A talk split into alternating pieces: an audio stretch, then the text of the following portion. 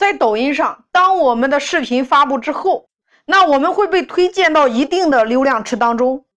那这个前提是有一定数量的，也就是当你的粉丝或者说你的非粉丝看到这个视频之后，进行了一定的转发、点赞或者是评论之后，那么系统会感觉到大家的反应很好，很喜欢你的这个视频，那抖音这边会再给你更多的一个流量。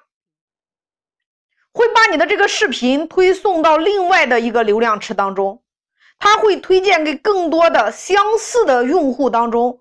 比如说，今天你是一个美术老师，那一开始的时候，他可能会分发给你的一些关注你的粉丝和一些给那些美术作品点过赞的人，也会发给他们，或者说买过美术用品的人，或者说一些看到画画的这样的视频都会点过赞的这种人。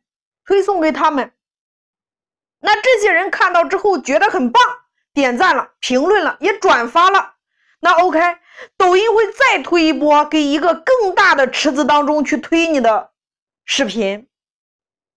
那这个池子当中又会有一些非常喜欢画画的人，或者是想要听这个美术课的这些人，那再进行点赞、评论、转发。当你的这个热度一直不减，那这个雪球会越滚越大，那你的这个流量池也会越来越大，那你的粉丝也就会随之增加。大家明白这个道理吗？你的点赞也会随之增加。所以抖音的流程就是这么个流程，大家一定要熟悉。所以我说这是一个不缺流量的时代。过去我们要找客户，但是在这个时代。我们要以内容去会我们的粉丝，粉丝看到你的内容会被你持续的吸引过来，最后成了你的真正的粉丝，购买了你的产品。那么在这里，大家一定要注意，什么样的视频容易被封禁、侵权他人的，这是一点。第二个。你的视频里边不能含有暴力的、色情的、低俗的，什么烟呀、酒呀、纹身之类的，这些官方都是不允许的。所以大家在做短视频的时候一定要规避这些。还有，切记乱发小广告，不能刷粉，或者是去刷单。一旦你操作这些的话，那你那个号就等同于废掉了。还有一种情况，明明是你觉得非常好的内容，怎么自己的视频就没有流量呢？那有些人会发现这样的问题，在这种情况下，你的视频没有流量，你一定要思考你的内容是不是够优质，你有没有尽自己最大的努力去把这个内容做到最优质，或者你这个内容是不是只是你自己觉得很优质，但是别人都觉得一般？那这样的视频，一般情况下可能流量就没了，所以你要自己判断一下是不是这个情况造成的。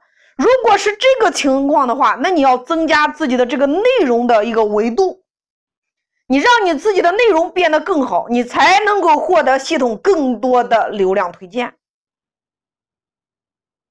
那我们的短视频究竟该如何来做？第一个。你要保持用户看下去的欲望。第二个，让你的评论区热闹起来。我说过，一个大咖一般都有十个小号，带动神评论。第三个，激发用户点赞的冲动。第四个，转发分享也是至关重要的，因为你的粉丝一旦转发出去，他的粉丝立马就会成为你的粉丝。那么视频的周期我们要注意，什么时间段发最有效？也就是说，中午吃饭时间、晚上吃饭时间和晚上睡觉时间三个时间段。那么我们的视频、我们的内容在拍摄之前，我们要有脚本，因为内容是视频的一个灵魂，一定要非常非常的棒。我们说视频的内容一定要精简，大于七秒，太啰嗦的内容，用户是没有看下去的欲望，瞬间就划走了。所以你的这个视频将不会被推荐的给更多的人呀，你的点赞量就会越来越少，那流量就会越来越少。所以你的视频一定要精简，干货，干货再干货，重点内容一定要前置，让用户感兴趣。短视频一般情况下大于七秒，那你不大于七秒的话，官方也不会给你那么多的推荐量。所以大家一定要注意，五秒之内要抓住用户的眼球，否则用户就把你划走了，那你的流量就会越来越少。我们的内容可以贴近生活，一定是能够引起大家的共鸣、好奇心，这样大家才会去点赞呀。拍摄的时候，尽量尝试室外拍摄。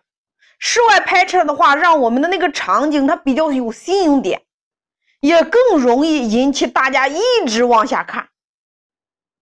音乐方面，要用热门的抖音音乐。当大家对这个音乐很熟悉的话，那他会停下来呀，他会多看一会儿。我们平时在刷抖音的时候，好听的音乐可以收藏。也可以去抖音的音乐热搜榜里边去找。还有一点，大家一定要注意，我们的这个账号一般情况下不要说只发东西，我们平时的时候一定要去刷它。我不是让大家刷单，是要让你去看，然后去点赞、去回复、去评论、去互动。那这样做的话，有利于我们账号的权重，因为你这个账号是活跃的。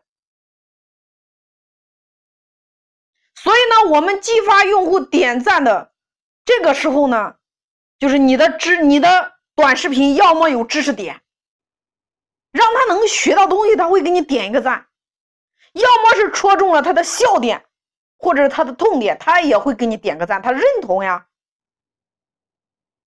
还有就是我们经常看到的那些反转剧，比如说素人变装呀，素人改造前、改造后。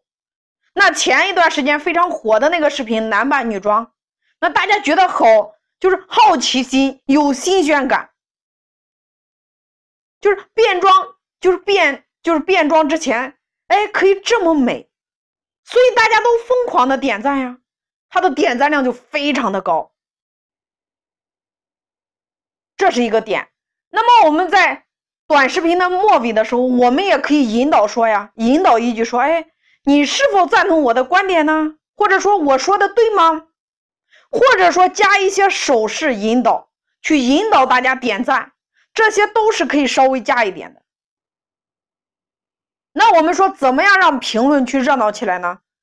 首先能够产生共鸣，引发大家的好奇心，争议性的话题，这些都容易引起评论区的热闹呀。最重要的一个点就是，我们对于粉丝留的言一定要去回复。那这个点非常重要。如果有不正向的言语，或者有负面的导向、诋毁人的，或者说特别不好的语言，那大家可以自动删除。你可以用手动来删除一下。所以一定要删除那些确实是语言非常糟糕的那种，大家是可以删除的。还有一个小技巧，就是大家可以提供准备好的神评论。就是让你的好友去评论，有的时候一个神评论可以带动整个视频的节奏感。那什么样的视频才能够引起转发呢？第一个，科普类的小视频，就是他能学点小知识、小技巧。第二个，无负担的、具有可公开性的那种，不会关乎到自己的人隐私方面的，他也会容易进行转转发。再有就是他非常赞同你的这个观点，他也会去转发。还有就是他感到有趣好玩，他也会去转发。如果今天你的视频被一些大 V 转发了，就比如说抖音当中有几百万的那个大 V，他转发了，那你的视频很有可能就会火呀。所以，当你的粉丝或者好友转发你的这个视频的时候，那他的粉丝仍然会看到这个视频，相当于你这个视频二次传播了。那这对点赞是非常有帮助的。那我们都知道，视频呢发出去还有一个周期，也就是我们发布完视频之后，我们都经历了哪些周期？第一个我们叫做冷启动，也就是说你视频刚刚发出去的时候，其实你的视频在发送的时候也要挑一些时间点。一般情况下，我上面跟大家说过，推荐大家吃饭的时间点。那这个时候大家都比较清闲，他拿出来手机刷刷刷，他很容易刷到你的视频。假设你是励志类的、职场类的，那你选择中午十一点到一点的这个时间点，那这个时候正是职场人休息吃饭的时间呀，大家会看手机。还有比如说情感类，那你可以晚上六点到十点呀。你这时候你这个情感类的视频，你更容易引发他的共鸣呀，那他就容易给你点赞呀。